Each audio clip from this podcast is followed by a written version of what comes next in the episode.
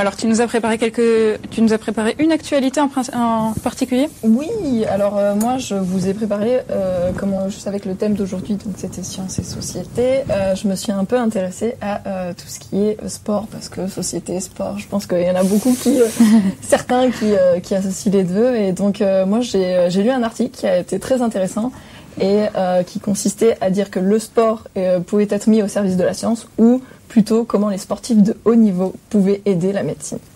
Donc euh, j'ai pu lire que euh, donc il y a une, chercheuse donc euh, qui s'appelle Jocelyne Laporte qui est directeur de recherche à l'INSERM à l'Institut de génétique et de biologie moléculaire et cellulaire à Strasbourg qui s'intéressait à des sportifs de haut niveau.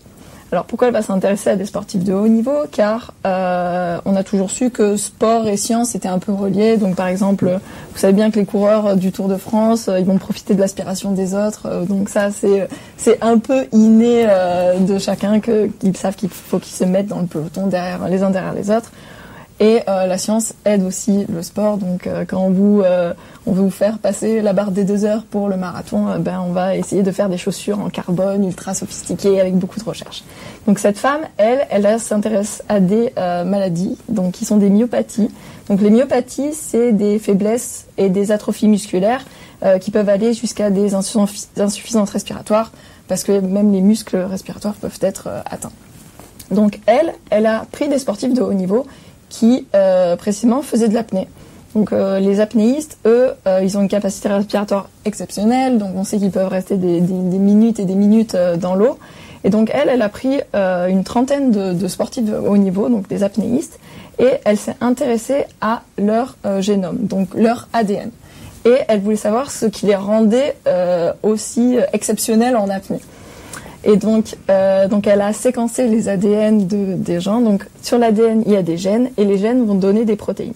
Ces protéines, elles vont avoir euh, des, euh, des, fonctions dans l'organisme et vont permettre aux cellules de bien fonctionner et que l'organisme fonctionne euh, ensemble. Ces gènes, ils peuvent être différents d'un individu à l'autre. On appelle ça des polymorphismes. Donc il y a un gène, par exemple, moi j'ai un gène A1, toi tu vas avoir un gène A2. Donc la protéine, soit elle peut être la même, soit elle peut être différente. Et euh, on connaît bien ce, genre de, de, variation dans les gènes.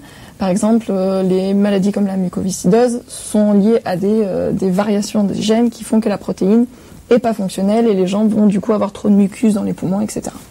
Donc elle, elle s'intéresse à ces apnéistes et elle va chercher des gènes qui pourraient montrer que euh, ils ont une capacité euh, respiratoire plus, plus euh, supérieure à la normale, ou leurs muscles sont, sont beaucoup plus aptes à avoir à recevoir de l'oxygène, etc.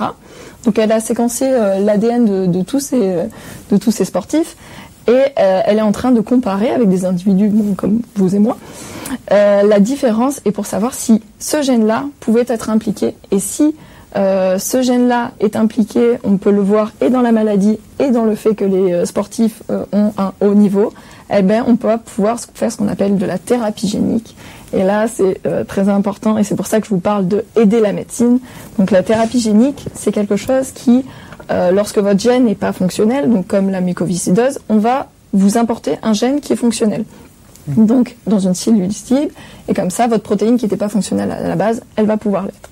Et donc ici, elle, ce qu'elle veut rechercher, donc ce sont ces gènes-là qu'on va pouvoir, euh, qui, qui posent problème en fait, et qu'on va pouvoir euh, cibler en thérapie pour pouvoir euh, aider les gens atteints de, donc de myopathie et de, faiblesse musculaire.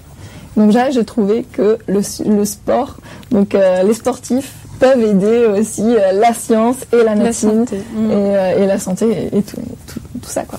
C'est bien vu comme sujet. Ouais. Ça veut dire que euh, ta capacité à être en apnée pourrait être héréditaire. Pour être héréditaire, c'est ce qu'en fait, c'est ce qu'elle s'intéresse aussi à. En fait, elle dit qu'il y a des, il peut exister des familles de, de, enfin de, de, père en fils ou de mère en fille qui euh, sont des super sportifs en mhm. fait. Et elle, elle s'intéresse justement de, de, sur plusieurs générations pour savoir si euh, si ce gène, euh, si ce gène, si c'est génétique en fait, ça, c'est ça, si c'est génétique.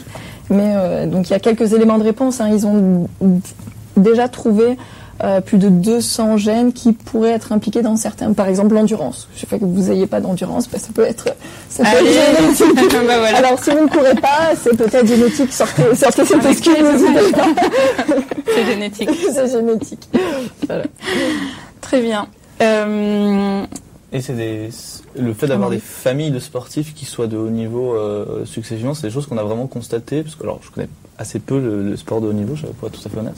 Donc c'est quelque chose qu'on constate vraiment. Il y a des gens dont les enfants sont des bons sportifs, etc., etc. Ouais, souvent. Bah, en fait, oui. C'est fréquent. Euh, c'est fréquent. Genre, je sais pas si c'est fréquent, mais euh, souvent on prend les patients des parents et euh, euh comme, enfin, les gens qui sont entraînés par leurs parents, il y en a beaucoup, parce que mm. eux-mêmes étant anciens sportifs, connaissent un peu le, le milieu. Mais c'est vrai que c'est ça existe, des dynasties. Euh, parce que j'imagine qu'il faut aussi faire attention à des biais du genre euh, si nos parents sont grands sportifs, ils vont nous entraîner très tôt et du coup, euh, oui, ça peut aider aussi. J'imagine. Alors, bien sûr, il faut mettre tout dans le concept que quand, est-ce que la génétique ne fait pas tout. C'est pas parce que vous avez des grandes capacités pulmonaires, si vous les utilisez pas à bon escient ou si vous les utilisez pas du tout. Par exemple, si vous ne respirez pas du tout. Et si vous, enfin, je veux dire, lors d'un de, course, si vous faites pas des marathons, etc c'est sûr que si vous entraînez pas pour, il va pas y avoir. Voilà. Euh, est-ce que tu sais s'il euh, y a déjà des hum, thérapies géniques qui ont eu, euh, qui ont été effectuées et qui ont fonctionné? Oui. alors c'est encore. depuis quelques années, ça se développe. Il y a beaucoup d'essais cliniques, donc il y a beaucoup de molécules qui sont en train d'être testées sur des petits groupes de patients. Et justement, je vous parlais de la mucoviscidose et il y a des médicaments qui sont sur le marché et qui euh, peuvent aider à améliorer le, devenir chez les enfants de 12 ans par exemple. Alors c'est pas euh, c'est pas tout noir tout blanc. C'est mm. pas si vous prenez ça vous allez être guéri de la mycoviscidose, mais ça peut vous aider dans votre développement euh, futur justement. Ouais, ça existe.